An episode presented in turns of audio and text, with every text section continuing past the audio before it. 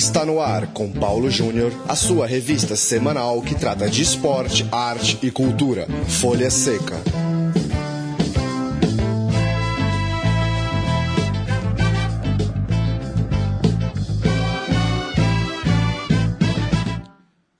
Olá, ouvinte da Central 3, hora de mais um programa Folha Seca, nosso encontro para tratar de literatura e cinema relacionados ao esporte.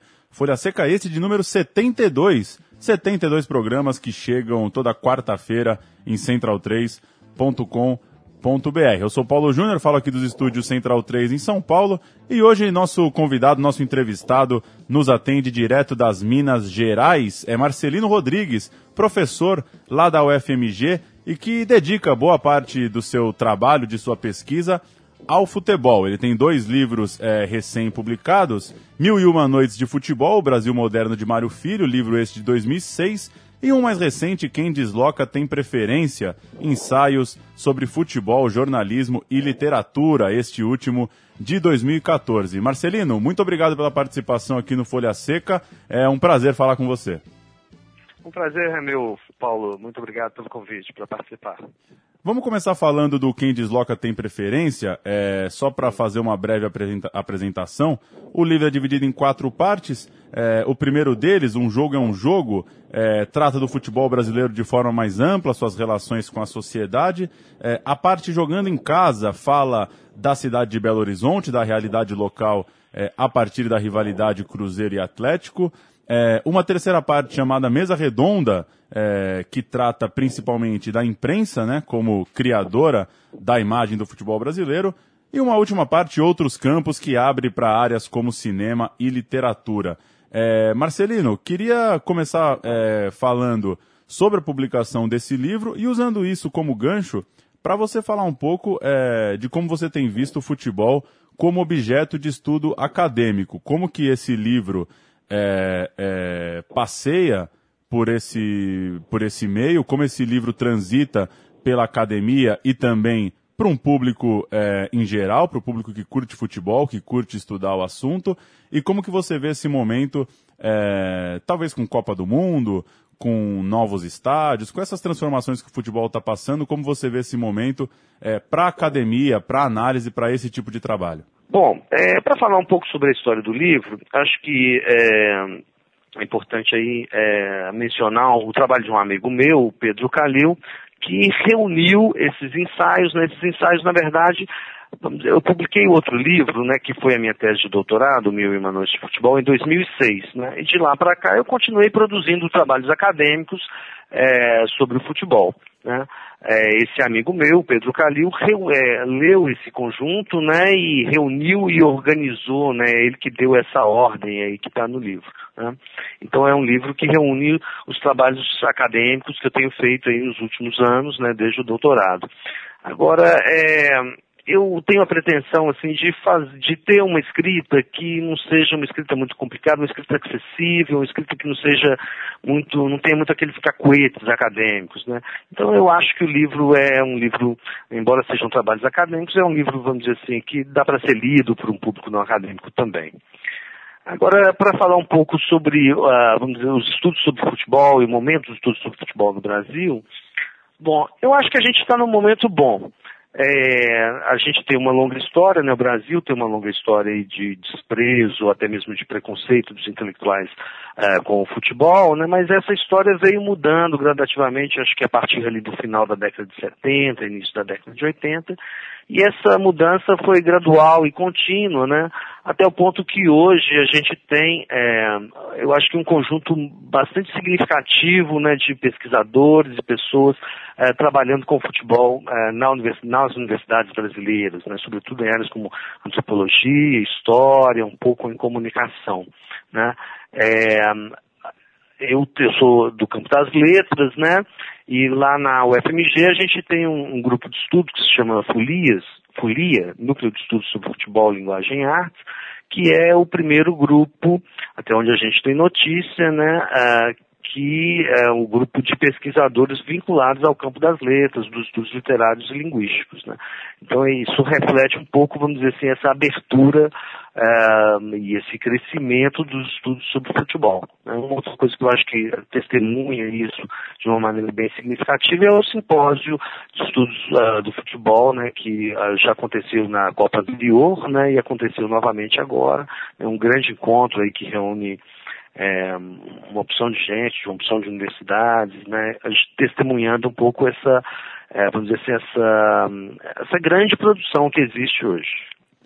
É, eu queria falar um pouco sobre imprensa, Marcelino, que também é algo que, que passa pela sua pesquisa. A gente fala daqui a pouco um pouco mais especificamente é, é, sobre o Mário Filho, mas a respeito da imprensa, do papel da televisão hoje, eu queria que você falasse um pouco sobre dois aspectos. Primeiro, é, como que, que essa avalanche de informação e essa presença é, do futebol de forma é, praticamente com 100% de cobertura da TV.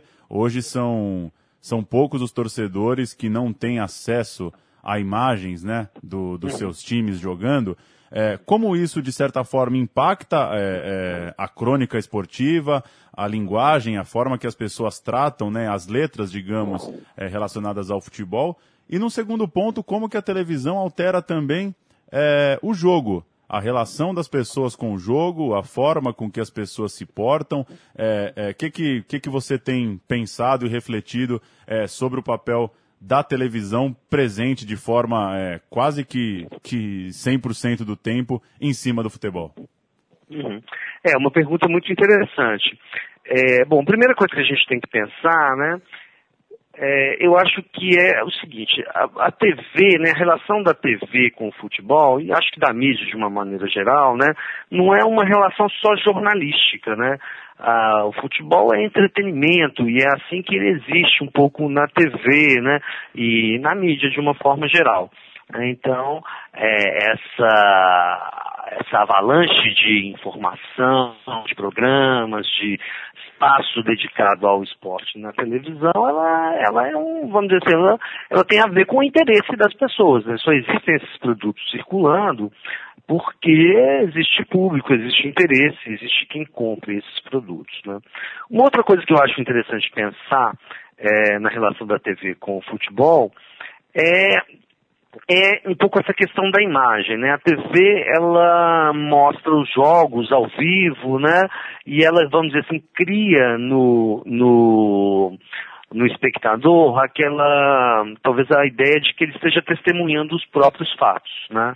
É, e com certeza não é assim. Se a gente pensa um pouquinho, né, a TV é uma mediação, né, assim como o rádio era, assim como a imprensa era, né. É, primeiro porque o espaço em que o jogo propriamente dito é, ocupa, o espaço que o jogo provavelmente ocupa na TV é uma parte, né, talvez uma parte menor. A parte maior é ocupada pelos inúmeros outros programas, as mesas redondas, né, os comentários, os compactos, os programas mais humorísticos, de brincadeira, né. Então, quer dizer, o futebol está sendo permanentemente interpretado. Aquele futebol que chega para o público da TV, né?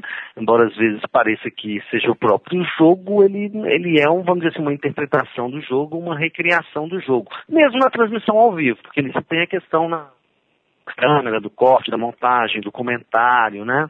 Então, é, assim como acontecia antes, né, que a, a, imprensa e o rádio, de certa forma, inventavam aquele futebol que o público vivia, né? Eu acho que continua acontecendo hoje com a TV, né? E que futebol um pouco é esse, né? É, eu acho que existe aí um vetor importante, né, que é um vetor que tem a ver com, com o capitalismo, com o consumo, né, é, com a globalização, né, um vetor que, vamos dizer assim, é, poderia ser um vetor de descaracterização daquela experiência tradicional do futebol que a gente tinha, né, do bairro, do clube, da cidade, né, da nação, né, é, então isso realmente transforma muito o futebol. Por exemplo, as pessoas é, compram tanto as camisetas do Barcelona quanto as camisetas dos, dos times locais, né? Agora, é, o futebol, ele não é só isso, isso é uma parte, é um dos vetores que estão presentes, né? O futebol, ele só é, só é esse produto altamente vendável na TV, porque ele tem um forte enraizamento é, popular, local, social. Né? Então isso a TV acaba que tem que lidar com isso, isso tem que aparecer na TV, né? tem que estar é, tá presente na mídia, né? Então a gente vê, então vamos dizer assim, um pouco o cruzamento aí desses, desses dois vetores, né? Tanto que né, a TV está cheia de programas locais, e esses programas locais eles atraem muito interesse, né? Então eu acho assim que substancialmente a relação da, da mídia TV com o futebol, ela não tem nada de tão diferente do que foi a relação da imprensa e, e do rádio com o futebol. O que existe hoje é é o mundo contemporâneo, vamos dizer assim, atravessado é, por esses vetores, né? Mas uh, comércio, lucro, capitalismo sempre fez parte um pouco né, da história do esporte, né? Mas a gente tem aí esse outro, esse momento atual, né? É, global, né, em que, é, vamos dizer assim, existe esse interesse globalizado pelo futebol, interesse pela Champions League, por exemplo, né, mas eu acho que é, isso não existiria, não teria força se não houvesse também o enraizamento local. Então eu acho que a TV, ela, né, ela não mata o futebol, ela não diminui o futebol no, no seu interesse, na sua importância, no, no que ele tem de divertido, de interessante. É, ainda sobre é, essa, esse novo momento do, do, futebol, que já não é mais tão novo, esse futebol é, globalizado, é, toda, tudo isso que você, por exemplo, exemplificou em relação a camisas de times estrangeiros sendo vendidos.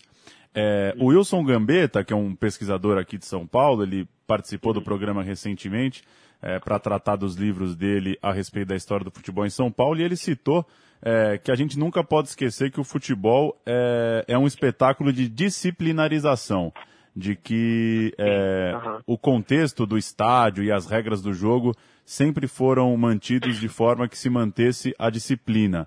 É, eu uhum. queria que você falasse um pouco sobre esse atual momento do futebol, é, de proibições para torcedores, de regras cada vez uhum. mais rígidas, é, uhum, até para dentro uhum. de campo de uma arbitragem autoritária, enfim, a gente pode pegar o exemplo, por exemplo, é, da, da saída do Luiz Soares da Copa do Mundo, a forma como foi, porque, enfim, uhum. se você causa um gesto é, diante de tantas câmeras que foge um pouco do script, você já é tratado como uhum. persona não grata, como um... Isso, você tem ali uma lupa, né, no seu gesto, né, aquele gesto sendo repetido inúmeras vezes na televisão, close, né, torna... mordida, né? Pois é. Com e, certeza, tem esse, né, o futebol tem esse aspecto, né, e tem esse aspecto disciplinar, que é muito importante, né, é, e vamos dizer assim, essa disciplina é pisada pelo olho da câmera, né, por esse olho né, sempre presente, permanente, permanentemente presente, né? Um pouco a, a ideia lá do, do panóptico, do Foucault, né?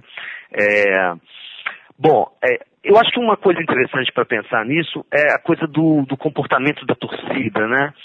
É, e a gente viu na Copa essa tentativa, né, e até em certo grau bem sucedida, né, de, de disciplinar o comportamento da torcida, né, é, de proibir determinados gestos, determinados comportamentos, né, a própria configuração dos estádios hoje em dia, né, ela é voltada um pouco para isso, né? Então, quer dizer, é, com certeza eu acho que tem essa, essa, essa componente, essa componente disciplinar, né? O futebol, ele surge, né? A história do futebol, a história dos esportes modernos, é uma história né, de construção de uma, de uma cultura popular urbana que, de alguma maneira, é, vamos dizer assim, preparasse os homens, né? Para a vida moderna, né? Então, quer dizer, que disciplinasse os, né, o corpo e as mentes para exercer os papéis que a vida moderna demanda. Né? Mas novamente eu acho que né, o sabor do futebol, né, a, o interesse do futebol está, é, vamos dizer assim, no fato de que isso não é uma, não é tudo, né? É, o Humberto Eco tem um texto muito interessante que chama Falação Esportiva, que ele fala assim que, que o futebol tem um, uma componente de disciplina, mas tem também uma componente lúdica de desperdício, né, de acaso, né? E é essa componente lúdica de desperdício, de acaso, né? Uh, que está permanentemente em tensão com essa disciplina, né? Que, vamos dizer assim, uh, talvez favoreça uh, para que as pessoas realmente se engajem ali no, no, esporte, se divirtam com ele, participem, né? Uh, e até se submetam à disciplina que a componente disciplinar aí exerce, né? Então, quer dizer, eu acho se, se fosse só a componente de disciplina, assim como se fosse só né, esse vetor global, né, o futebol é, ele tenderia a atrair menos interesse. Seria como matar a galinha dos ovos de ouro. É, eu tive um, um, acho que ano passado, não ano atrasado, não sei se ano passado ou ano atrasado, é, num evento em Portugal, e uh, participou do evento um, professor espanhol uh, uh, de Barcelona, me parece, Universidade de Barcelona. E ele dizia que o caminho do futebol, que o futebol caminhava numa direção em que os, os, grandes clubes, né, os clubes globais, os clubes espetáculos, os clubes da, da Champions League, né, tenderiam a, a, a, se separar das ligas locais, das ligas nacionais, né? É, formar uma outra liga que seria uma liga de futebol espetáculo, realmente né, é, globalizada, ultra lucrativa, né? O argumento dele assim, foi super né, impressionante, todo mundo ficou meio bobo assim, né? Mas aquilo incomodou profundamente e foi o papo dos corredores. Né? E, e a, o que eu pensei foi o seguinte: se o futebol for só isso, ele mata a galinha dos ovos de ouro, porque o que alimenta o nosso interesse pelo Barcelona e pelo Bayern e pelo Real Madrid, né, é justamente o fato de que um dia o meu atletiquinho pode estar lá na, na, na, no Mundial disputando com o Barcelona, quer dizer, se não tiver a comunicação, né, se não tiver, e aí o critério esportivo é importante, né, a possibilidade de ganhar, de subir, de ascender, né, se não tiver esse diálogo com a maneira como as pessoas efetivamente vivem o futebol, né? Na, nas suas vidas, no nível local, o futebol ele vai acabar perdendo o interesse, né? Então, é, eu acho que a coisa existe um pouco nesse balanço aí, nessa, nessa oscilação entre esses, esses dois lados da coisa. Falando um pouco sobre o outro trabalho, Marcelino, Mil e Uma Noites de Futebol, queria que você tratasse um pouco do Mário Filho, é, é, também sob dois aspectos. Primeiro, ele colocado pelo próprio Nelson Rodrigues como praticamente um inventor da crônica esportiva, né? Um cara é, é, como se o que tivesse acontecido antes dele fosse de menor valor ou de menor intensidade. Eu queria que você falasse um pouco como que você trata o Mário como esse personagem importante, ao mesmo tempo não como, claro, é, é, é o salvador da pátria, né, o grande é, nome único. E no segundo ponto, falar um pouco de, do negro no futebol brasileiro, que é, te dizer que se a gente está aqui no programa 72, pelo, em pelo menos uns 30, 30 e poucos, o livro obviamente foi citado, porque uhum. não tem um autor, não tem um diretor de cinema que trabalhou a respeito do futebol que não cita esse livro uhum. como um grande, Sim, é, claro, é um grande clássico da bibliografia de trabalho. Eu queria que você é. falasse um pouco dessas duas coisas, a, a persona do Mário e, e, a importância desse uhum. livro também para o seu trabalho, para a sua pesquisa. Uhum. Sim. É, bom, o, o, o, Nelson Rodrigues sempre falava muito do Mário, né? Ele costumava falar isso, né? Que né, antes dele, né, a, a televisão, a, a imprensa esportiva, a crônica esportiva estava na pré-história, né? é, não existia, né, o, o, cronista era humilhado e ofendido, essas coisas que ele gostava de falar, né. Isso é uma meia-verdade, né, se a gente for ver mesmo a produção da imprensa esportiva é, nas primeiras décadas do século XX, a gente vai ver que ao longo da década de 1910, é, acontece um, é, é ali que acontece o boom, né, é ali que acontece a explosão do interesse pelo futebol, né, é, para o primeiro livro, que é a minha tese de doutorado, né, eu trabalhei uh, muito com os cadernos de recortes do Marcos de Mendonça. Marcos de Mendonça, goleiro do Fluminense da década de 1910, um cara elegante, chique, uma espécie de símbolo do futebol elitista do, das primeiras décadas do século. Né? E ele colecionou em dois grandes cadernos de papel pardo, assim, é, um, uh, dez anos de recortes de jornais que falavam sobre o Fluminense, sobre ele, mas que são ali, vamos dizer assim, um recorte muito interessantes sobre o que era a imprensa esportiva nessa época. E, ele, e estudando os cadernos, você vê claramente esse boom. Né? É, realmente você vê uma imprensa um pouco mais tímida, mas já existente, né? Na década, no início da década de 10, né? Mas quando chega no final da década, né, e aí acontece o, o sul-americano de 19, né, a cobertura do, do, do sul-americano de 19 é simplesmente enorme, arrasadora, avassaladora, é, muito papel, né?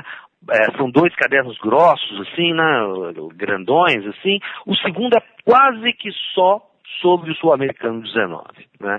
Então, quer dizer, aquilo ali é uma, vamos dizer assim, uma, uma prova muito concreta de que é, já existia uma imprensa esportiva muito uh, significativa e importante no Brasil antes do Mário Filho. Né? O que o Mário Filho faz de, de, é, de importantíssimo, de fundamental na história da imprensa esportiva, é mudar um pouco a maneira como o futebol era abordado, né? a maneira como o futebol era tratado pela imprensa esportiva é, pela imprensa de uma forma geral. Né? É, nos, na, na, imprensa anterior ao Mário Filho, né, o que predominava né, claramente era o que a gente pode chamar de uma interpretação elitista do futebol. Né?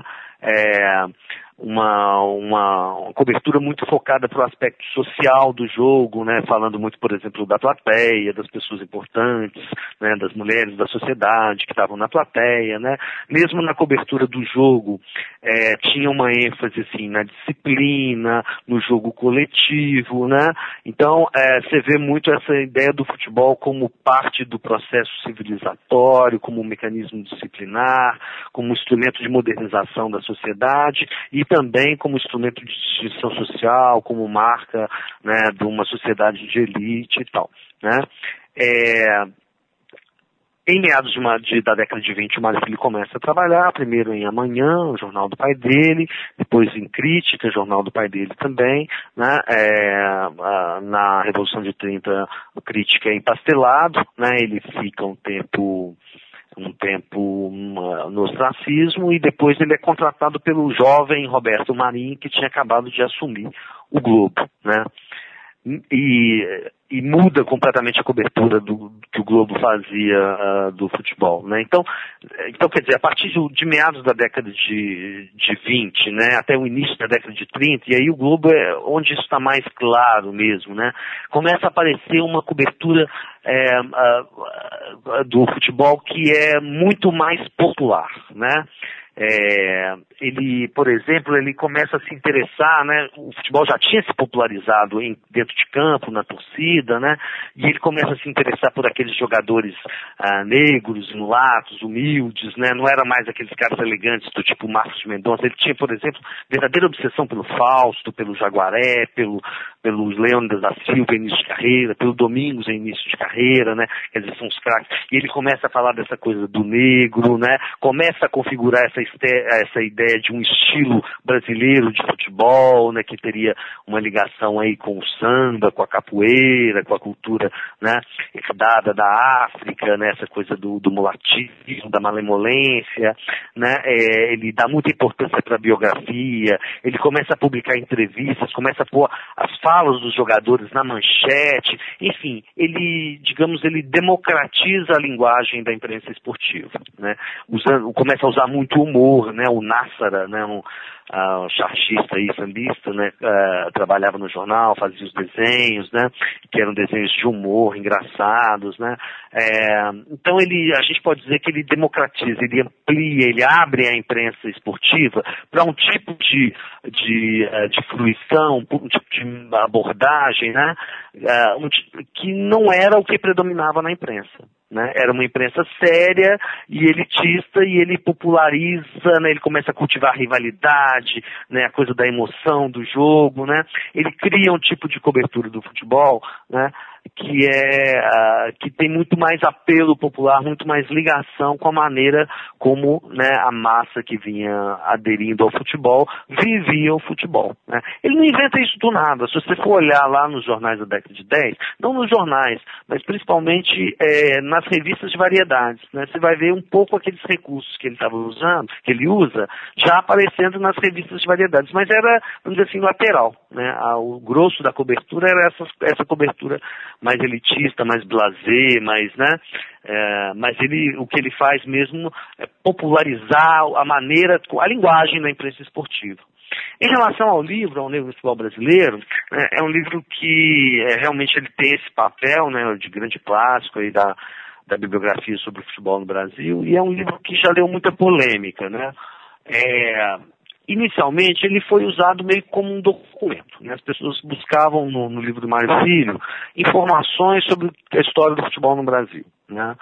É, aos pouquinhos, esse tipo de abordagem foi dando lugar a uma percepção que aquilo né, é, uma, é uma narrativa que não é um documento, né, que não é uma, uma, uma representação imparcial é, e transparente do, da, da, história. É uma interpretação, né, uma interpretação que quer, é, que quer falar dessa história de apropriação do futebol pelas classes populares, né, pelo negro, pela, quer falar da criação do estilo de futebol, do, de futebol brasileiro pelos jogadores negros, enfim, uh, quer tratar o futebol como esse espaço de democratização da sociedade brasileira, inclusive racial. Né? Inicialmente isso começou a ser tratado, é, vamos dizer assim, com, com viés crítico, né? percebendo nesse nesse, nessa interpretação que o Mário Filho fazia do futebol, né, uma ligação com o populismo nacionalista, né, com as ideias ali, né, do, do, do getulismo, né? Então, vendo o Mário como uma espécie de instrumento, né, do poder político para criar uma espécie de mito da nação, né? Que é o mito do Brasil moderno, Brasil do samba, do futebol, né? Que existiu ao longo do século XX. Então, é, tem alguns textos que, que dão esse, essa interpretação do livro. Né? Eu trabalhei um pouco no livro e, e tentei ver um pouco uma coisa diferente nele. E aí a minha entrada, é, eu acho que ele tem um pouco essa, essa dimensão, sim, né? É uma interpretação e é uma interpretação que quer ver realmente uh, essa, esse processo de, de abrasileiramento do futebol, né? É, mas uh, no, no, nos textos tem um debate assim, sobre se é um livro de história, sobre se é um romance, né? Porque inventaria uma história meio fantasiosa, né? E eu trabalhei com a ideia de que ele é um livro de memória, que ele recolhe um pouco, né? As histórias do imaginário brasileiro, da cultura brasileira sobre o futebol. Né? E como um livro de memória, ele é assim, fatalmente marcado pela multiplicidade, marcado por, pela aquela, por aquela opção de vozes né, que de alguma maneira estão ecoando ali dentro do livro. Então ele traz para dentro do livro uma diversidade de interpretações sobre o que é o futebol, sobre como a sociedade brasileira se engajou com o futebol. Ele, então ele é um livro que ele ele pega o leitor, porque de alguma maneira o leitor sempre vai achar naquela história que ele está contando um pedacinho da sua própria história. Né? Um, é, aquela história sempre se cruza com as outras histórias, né? Dos torcedores, dos clubes, né? Das pessoas, né? Eu, na minha tese eu comento, eu comento um pouco a história de torcedor do meu pai, né? Que né, era um, um mulato belo-horizontino que vivia no Barro Preto, então tinha uma ligação com a comunidade do Palestra Itália, e eu conto a história de como ele virou atleticano, né? E como aquela história está de alguma maneira refletida né, no livro, né? Então, quer dizer, para mostrar um pouco isso, né? Como é, essa característica memorialista do livro, né? Dá ao livro uma abertura, né? Ele não é só, vamos dizer assim, uma uma propaganda ideológica da democracia racial. Ele é um livro que capta um pouco as diferentes maneiras como o brasileiro vive e se engaja com. E para a gente fechar, Marcelino, já agradecendo a sua participação, é, queria que você falasse é, onde está essa crônica esportiva hoje, à medida que, que as pessoas é, elas não vão mais dormir ansiosas para comprar o jornal e ler sobre o jogo da noite anterior. É, como que a internet, é, ou se você vê esse potencial no rádio, na televisão também, É, o que substituiu essa crônica esportiva é, clássica dos jornais? E como que você imagina as novas gerações, o garoto aí que hoje tem 12, 13, 14 anos, é, por que meios, com que textos é, ele acaba se apaixonando por futebol? Entendi. Bom, é, eu acho que tem, não só na televisão, né, mas na, no jornalismo esportivo de uma forma geral, né, o jornalismo foi de certa forma é, vamos dizer assim, impactado né, por uma ideia de jornalismo objetivo, imparcial, técnico, né, isso se tornou mais forte, né, vamos dizer assim, não saberia precisar, mas certamente de uma, é, é hoje, já é algumas décadas, uh, de, um, uh, de um jeito que é diferente do que era lá nos tempos do Filho, depois do Nelson Rodrigues, né, em que as redações de jornais eram cheias de escritores, de artistas, né, hoje em dia você tem né, uma redação mais técnica, e, e mesmo na TV você vê isso, coisa da estatística, do scout, né, é, então essa, essa ideia do jornalismo objetivo, isso eu acho que realmente tem um peso forte tira um pouco a graça do jornalismo, né? Eu acho que o futebol é interessante porque ele gera muitas histórias, né? Então, se a gente limita um pouco as possibilidades de interpretação, tende a, a né, o jornalismo tende a produzir narrativas mais pobres, mais voltadas só para o futebol e menos para as suas as ligações do futebol com, com a sociedade, com a cultura, com as pessoas de uma forma geral. Mas eu acho que é, isso não é não é o discurso único do jornalismo esportivo, nem mesmo na televisão. Né? Na televisão mesmo a gente vê uma opção de coisa que, que foge um pouco disso. Né? É, só para dar uns exemplos muito conhecidos, né? Próprios, próprios, uh, o gol, a sessão de gols do Fantástico, por exemplo, né? Ali com o Schmidt, né? Ela é uma crônica, aquela brincadeira, as imagens, o Mustela, né? As músicas, né?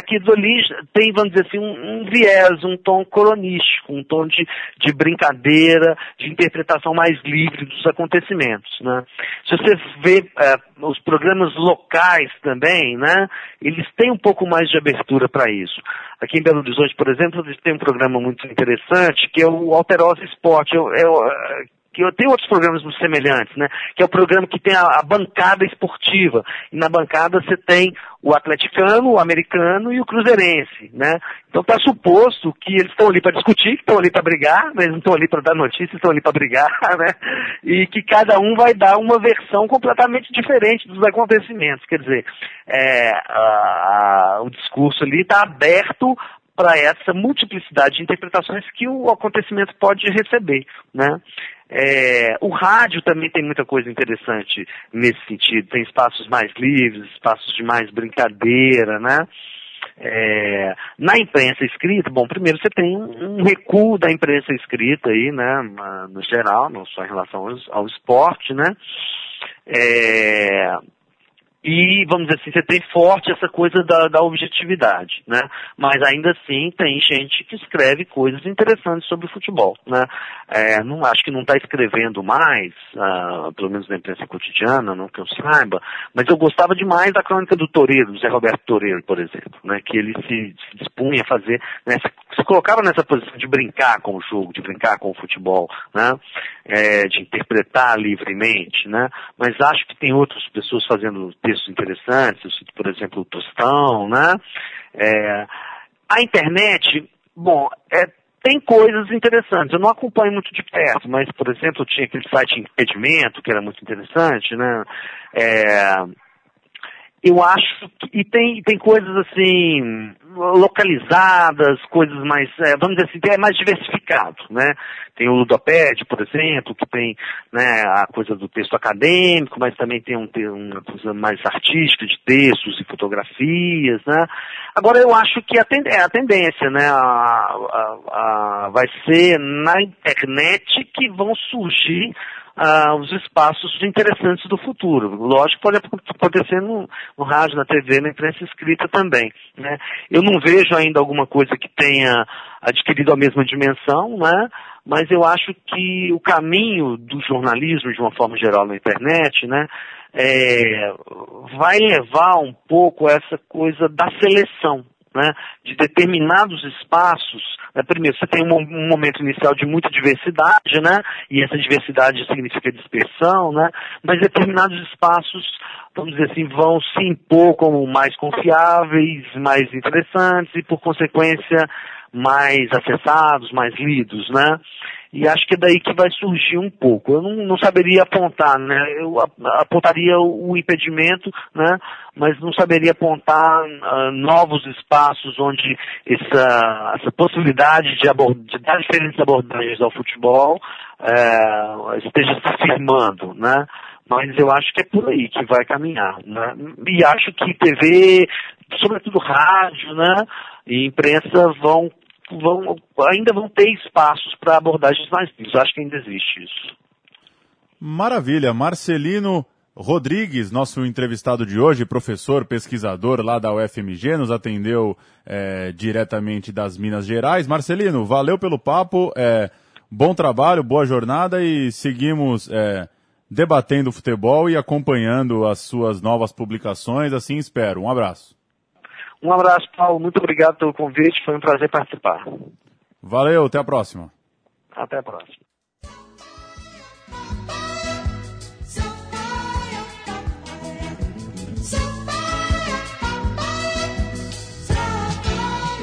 Folha Seca. Leandro e a mim, olá. Ele mesmo. No caso, eu mesmo. Tudo bem, Balão? Tudo bom, e com você? Tudo em ordem, meu Que querido. coral, né? Nossa vinheta que tem, coral. Um, tem um coral sensacional. Estava tomando banho cantando isso antes de vir pra cá hoje. Eu vou começar com as curtíssimas, então. As curtíssimas. Estão... Tijuca América. Tijuca América, o novo livro de José Trajano, lançado nessa próxima quinta-feira, dia 23 de julho, na Livraria da Vila, em São Paulo. Dia 28, na Travessa Ipanema, no Rio Dia 30 também no Rio, na Saraiva do Shopping Tijuca. E dia 1 de agosto no Bar do Chico. Esse é, esse é o melhor dos lançamentos, né? No Bar do Chico, em frente à sede do América, às 11 da manhã. A gente vai ouvir um vídeo é, do José Trajano apresentando o livro no site da ESPN Brasil. Segundo livro dessa nova fase do jornalista José Trajano, Tijuca América. Vamos ouvir ele falar um pouquinho. Tijuca América uma chanchada fantasmagórica que tem essa bela moça aqui na capa, nada mais é do que a história do América e da Tijuca, meu clube e meu bairro. No meu tempo de garoto, quem era tijucano torcia pelo América. E o América existia, o campo de futebol era na Tijuca. Agora, bem mais velho, eu resolvi contar uma história, ou melhor, montar uma história, fabricar uma história do América voltar a ser campeão. Para isso, reuni em torno de mim pais de santo, macumbeiros, curandeiros, mágicos, gurus e fiz um apelo. Será que dá para ressuscitar todos os jogadores famosos, grandes jogadores do América, de, das épocas passadas, e eles voltarem no auge da forma e a gente voltar a ser campeão? Foi difícil, foi duro, mas conseguimos essa proeza. Eles voltam, os jogadores voltam, os técnicos, os massagistas, preparadores físicos, os melhores dirigentes, tudo isso volta. E o América, enfim, consegue ser campeão de novo. Mas o livro não fica só no América, fica na Tijuca, passa também muito por música, fala de Noel Rosa, Lamartine Babo, que era torcedor do América, de Tom Jobim, que nasceu na Tijuca, de Milton Nascimento, que não nasceu em Três Pontas, nasceu na Tijuca, de Mário Reis, grande cantor, o bacharel do samba, filho de um ex-presidente do América, de Tim Maia. É uma diversão. É um livro muito divertido, espero que vocês gostem. Dia 23. Tá aí, Zé Trajano. Você já tinha, tinha me falado aqui antes do programa que já, já leu o livro anterior dele, né? É, procurando Mônica procurando ou Esperando Mônica? É, Agora estou traído assim. pelo é. verbo aqui. Seja como for, é, você gostou muito daquele, né? Muito bom. Então deve estar ansioso por esse. Devo estar. Assim e, tá e calhou, né, com a volta do América à primeira divisão, né? Como diria o outro, volta ao lugar onde, de onde jamais deveria ter, ter saído. saído. Quatro anos na segunda uhum. do Rio. Calhou ou os curandeiros não são tão ficcionais assim. Pois é, né? né? Vai saber o Vai poder saber. de Zé Trajano na Tijuca. A segunda é tua, Leandro. Estreia nessa semana, Paulo Júnior, o novo filme do Eric Rocha, Campo de Jogo. A sinopse é a seguinte: no Rio de Janeiro, perto do mítico estádio do Maracanã, palco da grande final da Copa do Mundo, encontramos o Campo Popular do bairro Sampaio. Lá acontece o futebol como expressão genuína da cultura brasileira. Disputado aos domingos, o campeonato é anual de favelas e reúne 14 times. Cada um desses times representa as cores e os rituais de sua própria comunidade.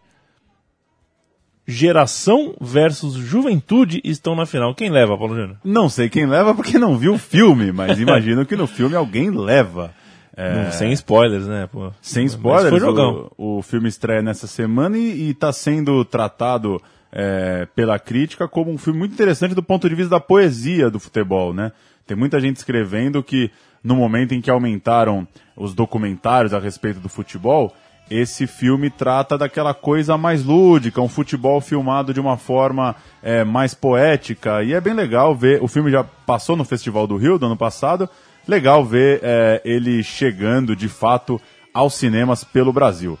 Mais cinema no Brasil, Leandro Almin. Filme de vôlei. Estreia agora em agosto, longa Ouro, Suor e Lágrimas Documentário que busca desvendar o segredo por trás da década mais vitoriosa das seleções brasileiras de vôlei feminino e masculino entre 2001 e 2012, a partir do convívio diário com atletas como Giba, Ricardinho, Fabi, Bruninho, Serginho e os técnicos José Roberto Guimarães e Bernardinho durante a preparação aos Jogos Olímpicos de Londres em 2012. O trailer já está é, sendo exibido no cinema, o filme chega daqui é, se eu não me engano, duas semanas, né? Ele tem estreia para agosto. Vamos ouvir então o trailer de Ouro, Suor e Lágrimas, documentário que vai tratar é, dos bastidores, tentar explicar um pouco como que é o trabalho dessa geração do vôlei brasileiro, tanto entre homens quanto entre as mulheres, que é a mais vitoriosa da história. Vamos ouvir.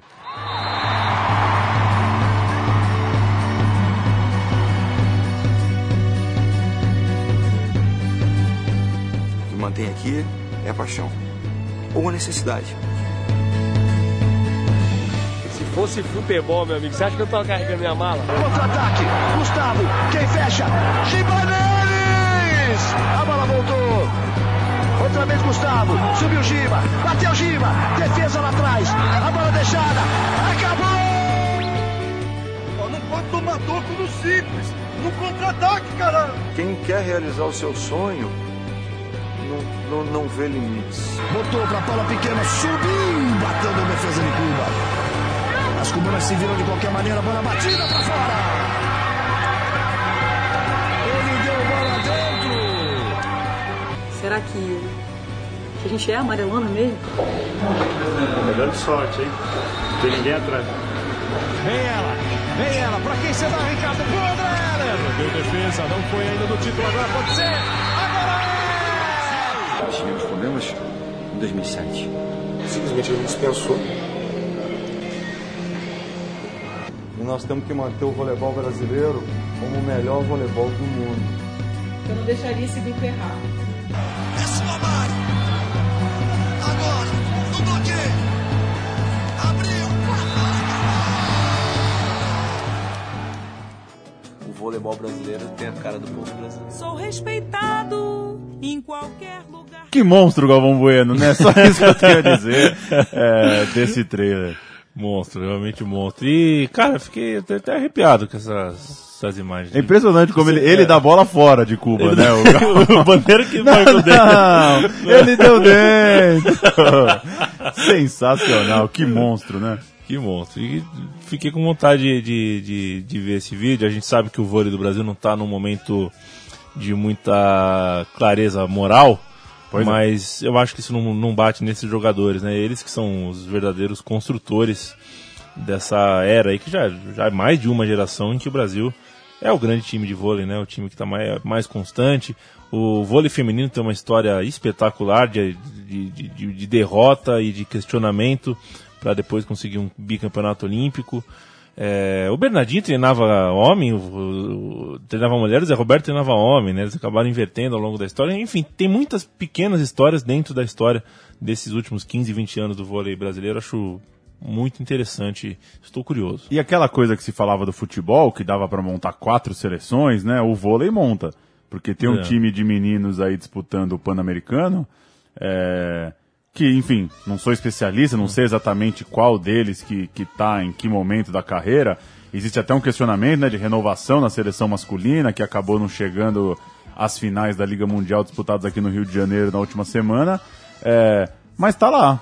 É, tem times mais do que competitivos para jogar duas competições ao mesmo tempo. Não é pouca coisa, considerando que nosso campeonato é bastante precário, né?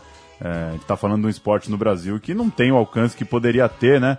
É, é multicampeão por um trabalho muito forte dessas pessoas da seleção, porque é, Superliga de vôlei ainda são coisas muito mais estruturadas, na mão de franquias, e aí time acaba, time não acaba, jogador vai e volta, o calendário é confuso, enfim. A organização que a gente já sabe que não é o forte, mas de fato é, é muito maluco ver que tem um esporte que o Brasil chega ano após ano, né? Chega sempre nas cabeças. E viva o repórter Suzano, né? E a lei, o Leite Moça, pô, o Leite Moça era fantástico. Paulão, deixa eu recomendar a reportagem publicada no Ponteiro Esquerdo, que é nosso site parceiro aqui. A reportagem é de autoria do baiano Lucas Freud. É baiano ou ele só estava na Bahia na matéria? aí aí fica- aí, pegou, né? aí fica a dúvida, né? Pelo simples não, o baiano Lucas Freud. O, a matéria é, conta a história, uma história muito interessante. O título: De bicicleta pela América, a desconhecida história de Rubens Pinheiro, o baiano que pedalou de Salvador até Nova York. O cara foi de Salvador até Nova York de bicicleta.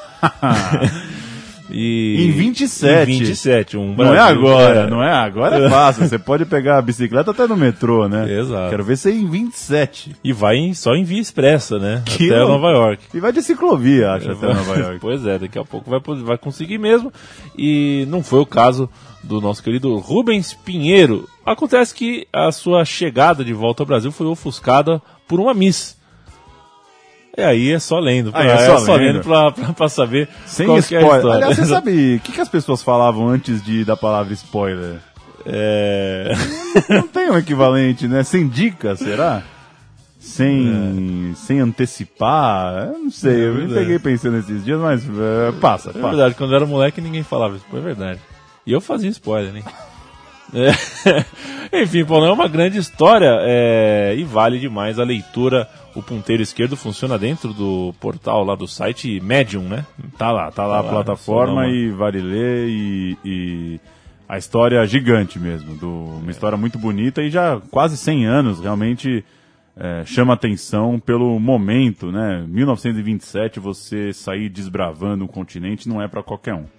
Os jornalistas brasileiros Sérgio Rodrigues e Arthur Dapiev são finalistas na França do prêmio Jules Rimet, que desde 2012 reconhece livros que têm alguma relação com o esporte. O Drible, de Rodrigues, foi o melhor romance da derradeira edição do prêmio Portugal Telecom de Literatura no ano passado e foi finalista ainda do Jabuti e do São Paulo de Literatura. Já o Dapiev concorre com a novela Maracanaço, inédita no Brasil e escrita a convite de uma editora francesa para ser apresentado no Salão do Livro de Paris. Livro do Sérgio Rodrigues, muito falado aqui já no Folha Seca. O Sérgio, inclusive, conversou com a gente no ano passado. E o Arthur da Pieve é um jornalista, é, participa, vejo ele vira e mexe no Redação Sport TV. E ele fez é, um romance que tem como, como pano de fundo Espanha e Chile. O jogo lá no Maracanã. É, ele trata, ele trata é, é, aquele jogo, enfim, é a parte futebolística da história que o Arthur escreveu. Muito legal, dois livros brasileiros no, num prêmio francês é, para livros relacionados ao futebol. E tem mais Sérgio Rodrigues, hein, Paulão? Só dá ele. o Clube de Leitura da Casa das Rosas tem como próximo livro a ser debatido em sua, é, em sua, como é que chama? Em sua propriedade, em sua, sua- em sua em, sua- em suas dependências, a própria obra do Sérgio Rodrigues, O Drible. A reunião, aberta e gratuita, acontece na próxima quarta-feira, o famoso dia 29 de julho, às 19h30, vulgo 7h30, na Casa das Rosas, que fica aqui na Avenida Paulista, em São Paulo, pertinho da gente aí. Pertim, pertim. É, clube de leitura é muito legal, viu? É, é muito É. bom, é muito bom. Você vai lá, senta na roda, fala o que você achou do livro, detona todo mundo e vai embora feliz da vida. É, Cara, isso- é um, isso é um convescote. Isso é um converscote, Isso é um né? converscote. Estarei lá quarta que vem falando de O Drible. Que livraço, amigo. E pra gente fechar, Leandro e a mim, dois anos da morte de Dominguinhos, 23 de julho de 2003. A gente vai ouvir Eu Vou de Banda, do disco Oi, Lá Vou Eu, de 77. E a gente fica por aqui. Leandríssimo Pereira Yamin. Da minha parte, Paulão, tchau. Voltamos na semana que vem. Dominguinhos é o grande é, domingo da história desse país? Não! Não é. Que coisa. Não por causa das opções eh, políticas dele, não, mas é porque tem Domingos da Guia, afinal de contas, né? Pois é. Vamos de Dominguinhos! Viva Domingos da Guia! Que monstro Domingos da Guia! que loucura! Oi, lá vou eu! É, lá vai você, Dominguinhos. Folha Seca toda quarta-feira, chega em central3.com.br. Já são 72 edições para você ouvir aí no nosso site. Até quarta que vem. Tchau. Pisando firme que é pra não escorregar. Por isso eu vou, sempre de banda. de banda. Nessa pisada, meu amigo, eu chego lá.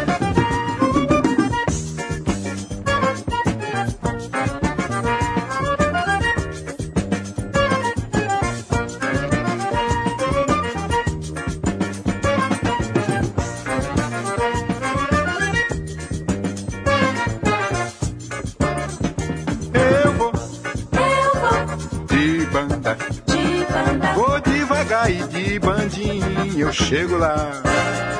Não tenho pressa, não vou correndo. Vou de bandinha que é pra não me machucar. Por isso eu vou Eu vou sempre de banda. de banda. Um pé aqui e outro pé chegando lá. Eu vou Eu vou de banda. Banda. Pisando firme que é pra não escorregar. Por isso eu vou, Eu vou vou de bandinha. Nessa pisada, meu amigo, eu chego lá.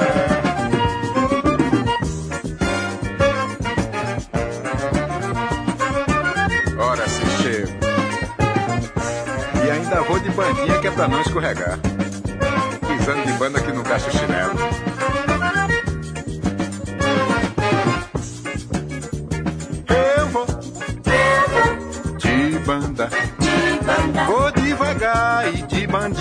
Chego lá. Não tenho pressa, não vou correndo.